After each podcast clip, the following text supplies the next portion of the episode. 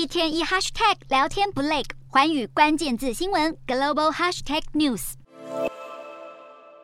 随着台海紧张局势迅速升温，越来越多人担忧中国武力犯台的可能性增加，纷纷开始寻求移民海外的机会。就连刚从香港逃离中国打压的流亡人士，都不排除要再寻找第二个庇护的处所。美国众议院议长裴洛西八月访台后，两岸陷入二十多年以来最紧张的军事对峙。我国许多移民公司事后表示，八月份接到的咨询电话比平常多出了三到五倍，都在积极询问有关护照和移民申请的办法。有大批民众就近选择东亚国家作为移居的目的地，各国的长期居留规定因此成为关注焦点。泰国最近推出的十年长期居留签证规定，只要总资产超过一百万美元或年收入达到八万美元以上的外国人都能够申请。马来西亚和印尼也分别推出各自的第二家园计划。要求申请人提供足够的资产证明，就能取得长期居住签证。至于日本，则是提供一个经营管理签证的管道，只要在当地开设公司经营业务，满五年就有机会取得日本国籍。除了移民规划询问度大幅增加以外，新一波的海外置产热潮也正在酝酿。许多买家都表示，因为两岸情势紧张，